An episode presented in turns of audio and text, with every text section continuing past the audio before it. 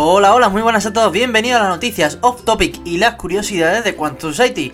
En esta sección tratamos noticias de todo tipo, digamos para salirnos un poco de lo tradicional.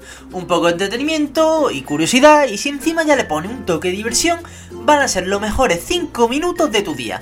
Porque, a ver, qué mejor manera de empezar hoy el día que con curiosidades. Así que, nada, comenzamos.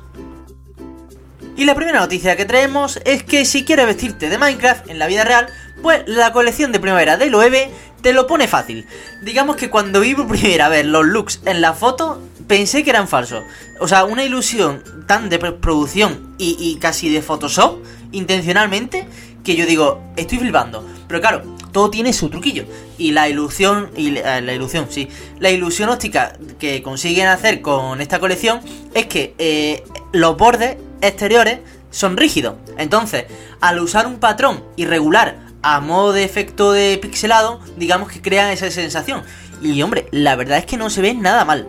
Y claro, eso ha causado tanto furor que la gente está como loca por querer usarlo ya.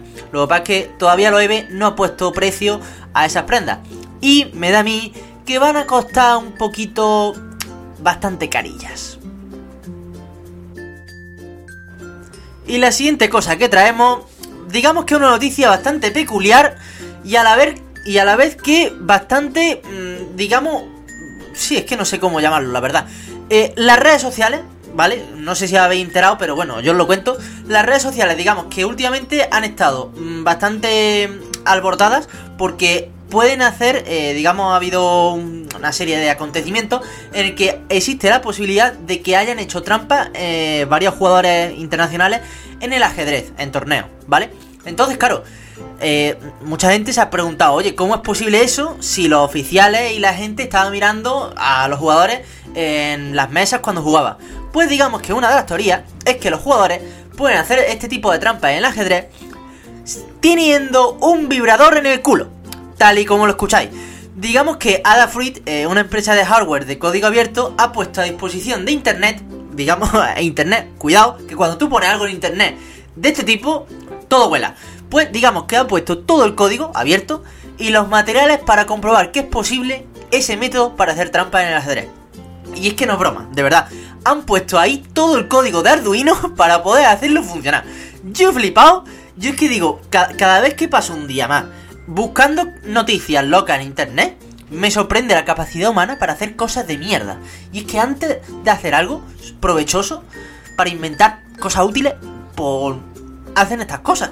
Y más una empresa de código abierto. Que yo digo, obviamente la gente se aburre, pero yo qué sé, haz otra cosa, joder.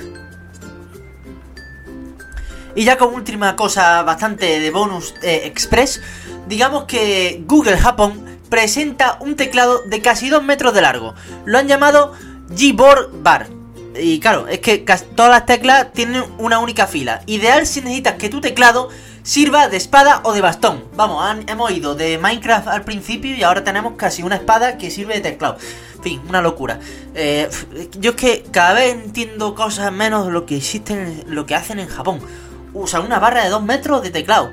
O sea que si tú quieres poner la A y la Z, mm, digamos que literalmente a lo mejor no te cabe ni en la mesa del escritorio. En fin, las cosas que se inventan en Japón. No sé, por llamar la atención, supongo.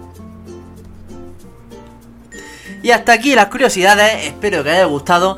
Eh, yo creo que ha sido de las cosas más locas que he visto hasta el momento. Cada semana traemos noticias de ciencia y tecnología, esta vez sí que son más serias.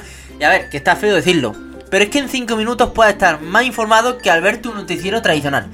Y bueno, recordad si habéis quedado con ganas de más, tenéis más noticias y entrevistas muy interesantes. Así que nada, nos escuchamos en las próximas noticias. Adiós.